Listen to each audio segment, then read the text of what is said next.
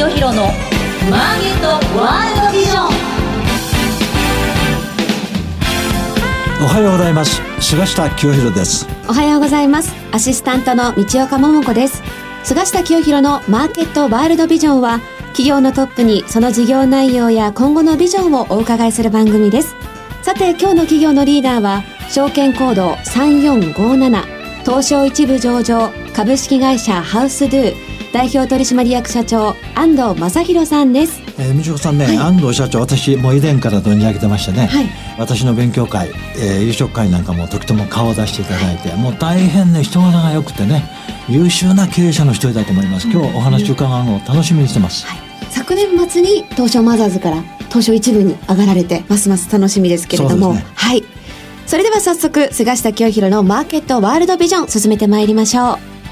世の中の情報通信産業革命に貢献する株式会社ビジョンの提供でお送りします東証一部上場証券コード9416ビジョンは情報通信サービスのプロ集団です海外渡航者向けの Wi-Fi ルーターレンタル事業グローバル Wi-Fi、訪日外国人客向けの忍者 Wi-Fi、さらには法人向け電話、応援機器、インターネットインフラなど多様な情報通信サービスを手掛けています。モアビジョン、モアサクセスをスローガンに、世の中の情報通信産業革命に貢献する株式会社ビジョンにご注目ください。ウォッチザカンパニー。ウォッチザカンパニー。事業内容、業績や今後の展望について伺っていきます。改めまして本日のゲストは、証券コード3457、東証一部上場、株式会社ハウスドゥ代表取締役社長 CEO 安藤正弘さんです。よろしくお願いいたします。はい、よろしくお願いします。えー、ハウスドゥといえばね、不動産この業界でまあ、いわば旋風を巻き起こしている会社なんです、はい、次々と新しい事業を打ち出してね。そして不動産業界の常識を変えると、はい、こういう企業なので、はい、今日はいろいろハウスズーがですね始めている新しい事業モデル。そして安藤社長の目指すところはどこかと。い。ったようなところを中心にですねいろいろお話をあのお伺いしたいと思います。もう私が最も期待しているねこの不動産業界のねトップ企業ということで、皆さんにご紹介したいと思います。まずはですね仕事の内容からお話しいただけますでしょうか。はい。えー、私どもはですね、不動産業界を変えるという理念のもと、不動産仲介をベースにですね、えー、リフォーム事業、えー、売買事業、そして今最近非常にニーズがあるハウスリースバック事業。そして昨年より不動産金融事業にも進出しております。そして店舗は国内1000店舗を目指して今現在約430店舗なんですけども、はいまあ、アジアにも5万店舗を作っていきたいと考えております。はいで私どもの特徴はですね、まあ、一見普通のようなあの不動産業者に見えるんですけども実はあの最近あの SPA という考え方ですね。製造小売業と言いまして製造と販売を一体としているということで我々はあの非常に販売を得意にしてきたんですけども、はい、まあ中古を買って再生して売るとかですね、まあ、リフォームを、まあ、仲介をして中古の住宅をリフォームを受けたりですね。やっぱりこう縦売りもやります。ですから販売を中心に商品を作ってるんですね。ですからその辺でお客様のニーズに沿ったものを作っていくということでは非常にまあこの時代に乗ったやり方をしてますので、はい、えー、今までは商品と販売は別々やった業界ですからこういう小売業のような SPA という概念に基づいた戦略を打って出てるわけです。はい、なるほどね。今の社長のお話からしますと、はい、ハウスドゥっていう会社はある意味では不動産ビジネスのこの総合商社っていうか、はい総合デパート、はい、こういうイメージでいいですか？いいと思います。はい、ただ、あの、私ども、えー、商業物件はまだ手掛けてませんので、住宅に今のところは特化しておりますが、はい。そのような一般の方のニーズを非常に的確に捉えて反映していきたいと思っております。つまりあの不動産の中でも今の主力事業は住宅、はい、住宅ですね。今のところは、まあ、あの顧客の対象は企業じゃなくて個人です、ねはい、個人になります。個人ですね。はい。まあしかしいずれ商業施設とかそういうものにも進出する可能性もあると。まあ可能性はあるかもしれませんね。はい。そこで住宅不動産と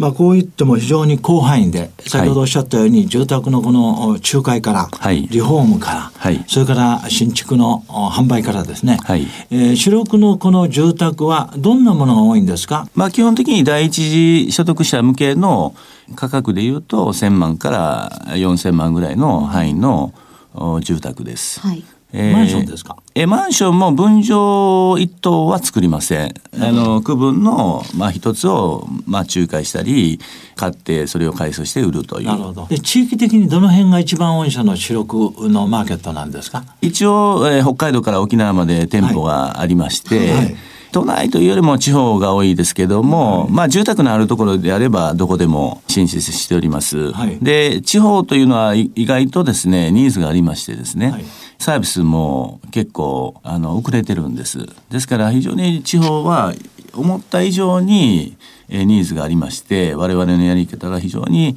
えーマッチして喜んでいただいてます。つまり、地方の個人住宅ははい結構業績につながっている。つながってますね。ね、あはい。の、ハウスズーの売り上げが伸びる、はい一つの大きな理由になって。なってますね。地域密着っていうことですよね。地域密着型ですそうですねニーズに合ったものを提供していると。はい、そうです。こうこういうことなんですが、まあ、そういう個人向けの住宅ってのは昔から行われてるんですが、はいそういう中で不動産のこのお再利用っていうか再生とはい。いうような意味があってですね非常に今業界で注目されているハウスのハウスリースバックとはい。いうビジネス、これも新規のビジネスなんですよ。でこれは今後相当伸びるんじゃないかと思いますが、はい。ご存知でない方も多いと思いますので、はい。ちょっと社長からハウスリースバックでどんなことをやってるのかおはい。話しいただけますか、お願いします。えーまずはですね、えーお客様からの声でですね、ええ。この家を売らなければいけないんですけど、はい。住めないんですかというお声から、あこれはちょっと商品にできるんじゃないかなということでテストマーケティングをしたんですね。まあラジオで、まあ、家を住みながら売却できますよ。はい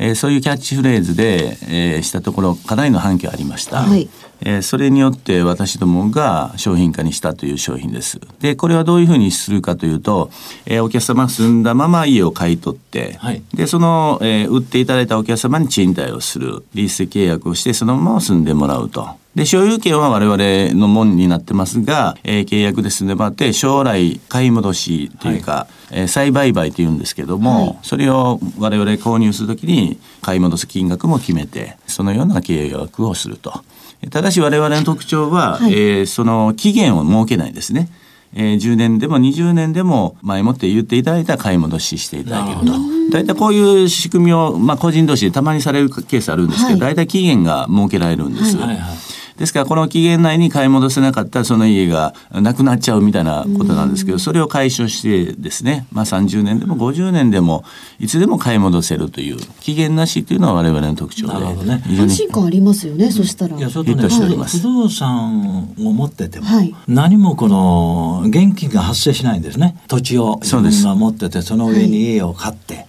住んでると、はい。まあ、こう住むことは大事ですけどしかし金利も出ないし、はい。お金を生み出さない。しかしこのハウスドゥの発想ではですね例えば東京ではい。1億円の家に住んでると、はい。今評価。でこれは大体7掛けぐらいで取るんですか？一応あの7掛けというルールがありまして、普通はね。そうです。はい、だから7000万円ぐらいでハウスドゥが買い取ってくれるわけですよはい。そうするとなんと私の懐には7000万円のキャッシュが入ってくるわけですね。これは大きいでしょ、新しいですよね。で頭のいい人はこのはい7000万でハウスドゥの株買って株主になってるわけいですやい。やいやそういうね例があるよねそれはまた。あの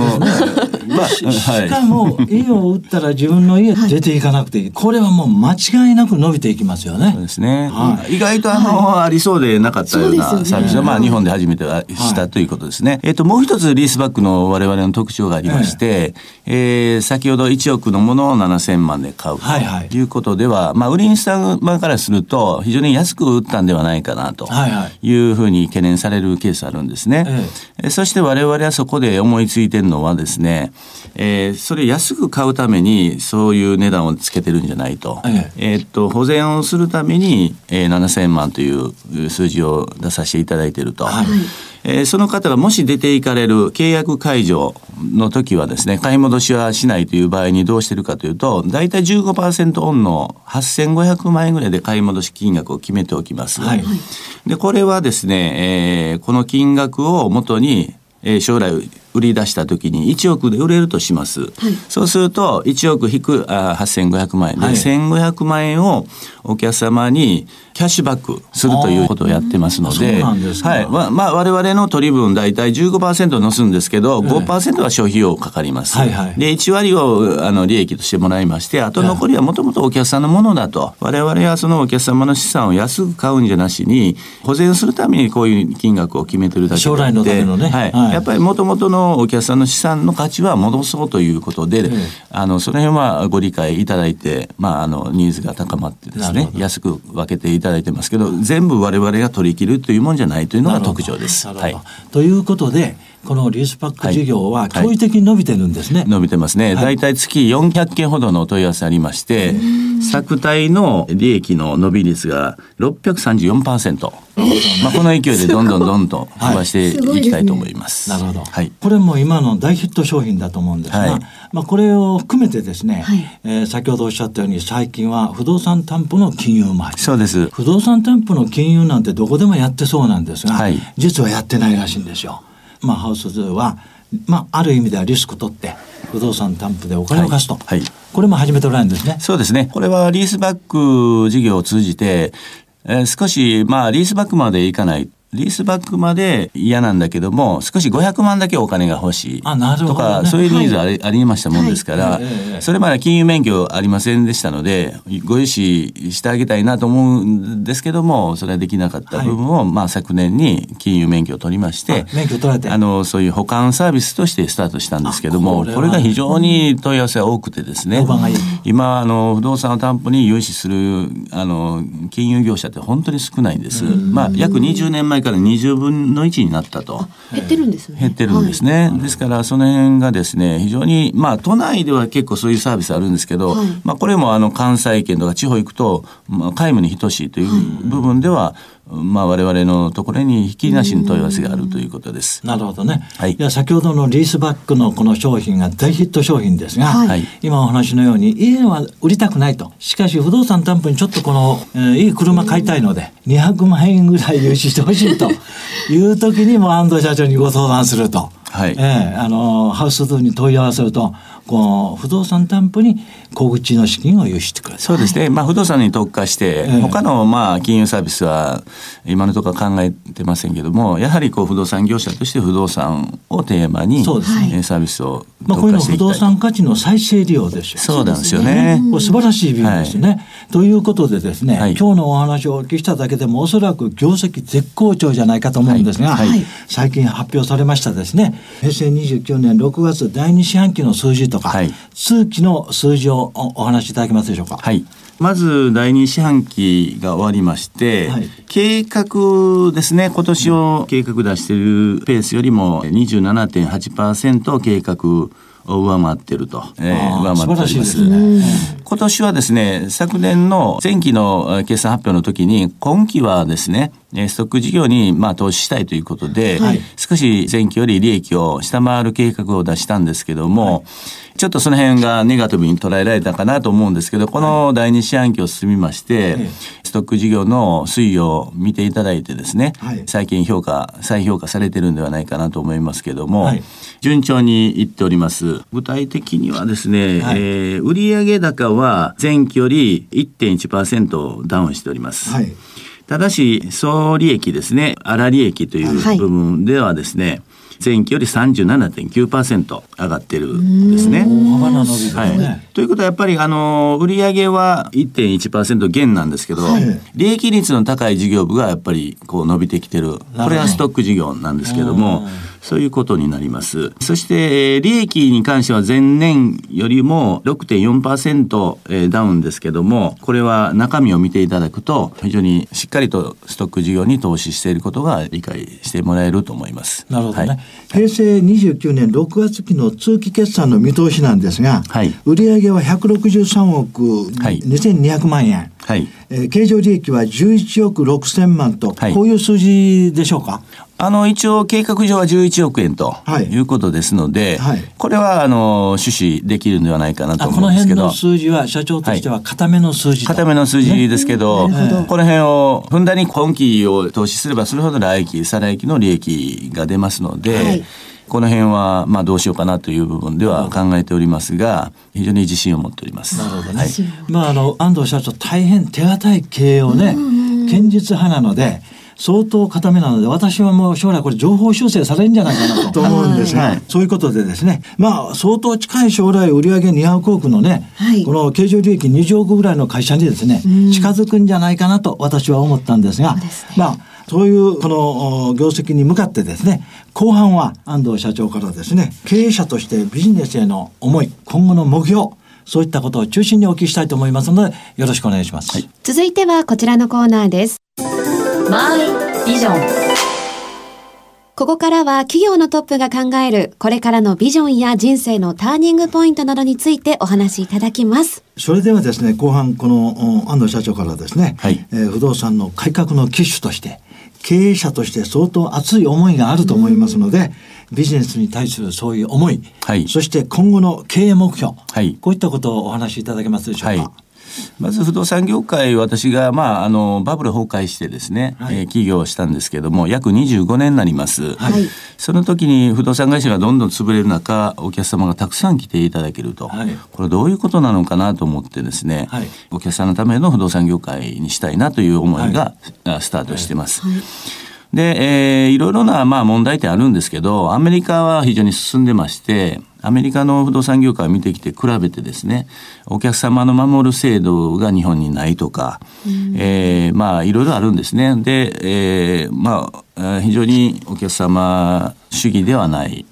えーそういう部分では、まあそれによって不動産業に入ってくる人たちのイメージも悪い。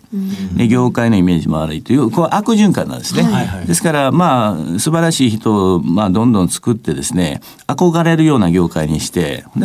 そしたらどんどんいい人材も入ってきて、この不動産業界が変わっていくというのが僕のあの目標でもあります。なるほどね。はい。ということで、今のハウスドゥっていう会社はですね、はい顧客の利益を第一主義に、これを考えておられると。そういうことですそれがこ先ほどハウスズのお今あヒット商品、リースバックでもですね、はいお客さんからお預かりした家が将来価値が上がったら、全部ハウスドゥが取り込むんじゃなくて、はい上がった分はお返ししますと。そういうことです。これはもう顧客の利益第一主義のもう実例ですよね。そうですねはい。それともう一つね、今安藤社長大事なこと言われたと思うんですが、伸びる業界、はい。伸びる会社はね、はい。毎年いい人材が入ってくるんですよ。はい。そこを非常に安藤社長は注意されて、そうですね。あるいは力点を置かれたと、そういうことで社員の研修制度とか、はい。そういうものも完備されてるんですか？あ当然にやっておりますが、まあ、あのうちの採用基準は人間性を重視して、ええ。ー採用します、はい。でそういうテストを僕が開発して作ったんですけども、あそうですか。あの結構あの8割ぐらい当たるようなテストを作りましてでまああの売上をなんぼしても人間性の悪い、えークレームの多い、えー従業員はあ正直やめていただきます。なるほどね。でまあそこそこの能力があれば努力すれば十分結果出せますので、やっぱりこう高額商品をあ扱う我々のがですねまあやっぱりちょっとお客様思いでないような心の持ち主はやっぱり適してないと僕は考えておりますので、一番困るのはあの不正な取引をするようなね。もうそれはもう論外です。論外ですよねはい、論外です。確かに一生に一度の買い物ですもんね。そうなんですよね本当に何千万ってするから、絶対はい安心できる人にじゃないと。はい。でもう一つねやはり入った後のメンテナンスね、はい。これなんかもやっぱりメンテナンスのサービスのいい会社のお世話になりたいと、はい。そういうあのメンテナンスもやっておられるんですか？あやっております、当然に。なるほど。いいでね。それにもあの対応というのはこのマニュアル面で全てできませんので、ええ。やっぱその人がそういうお客様からな、まあ、イレギュラーないろんな問い合わせとかに自分の判断で、まあ、対応できる、ええ。これはもうやっぱり人間性しかないんですよね、はい。全部こうマニュアルが作ってられませんので、だからまああの採用さえしっかりやればですねやっぱお客様に喜んでいただけるような手紙とか問い合わせとか、であるこういうエピソードがありまして私の母親がちょっとあの語学学校をちょっと行ってましてねそこに知り合いになったあの奥さんがおられてでこの間リフォームしたんだと素晴らしい会社を見つけたと。え言われまして、ええ、そこどこなんです、どこなんですか？ってうちの母親が聞くと、ハウスドゥいうとこなんだと。えー、素晴らしいです、ね。素晴らしい。それ、うちの息子の会社です、で、まあ、びっくりされたんですけど、その奥さんは、ご主人が経営されてたんですよ。はいはい、で、中小企業の社長で、はい、で、その社長がいつも悩みは人材の問題ですよ。で、我々もずっと人材悩んでまして、はい、そのうちの主人が、こんな素晴らしい人材を、持ってるハウスって必ず伸びる伸びるだろうと言われてたということで、うちの母親が喜んでたということですいませんちょそんなエピソードがありましてですね。やっぱりね社員の一人一人のこのね顧客対応、はい、これで会社の評価決まってきますからね。そうですね。マニュアルにできませんのでやっぱり根元は人間性だと思います。そうですね、はい、その安藤社長が、もし感銘を受けた本とか、はい。えー、この思い出になるような、はい、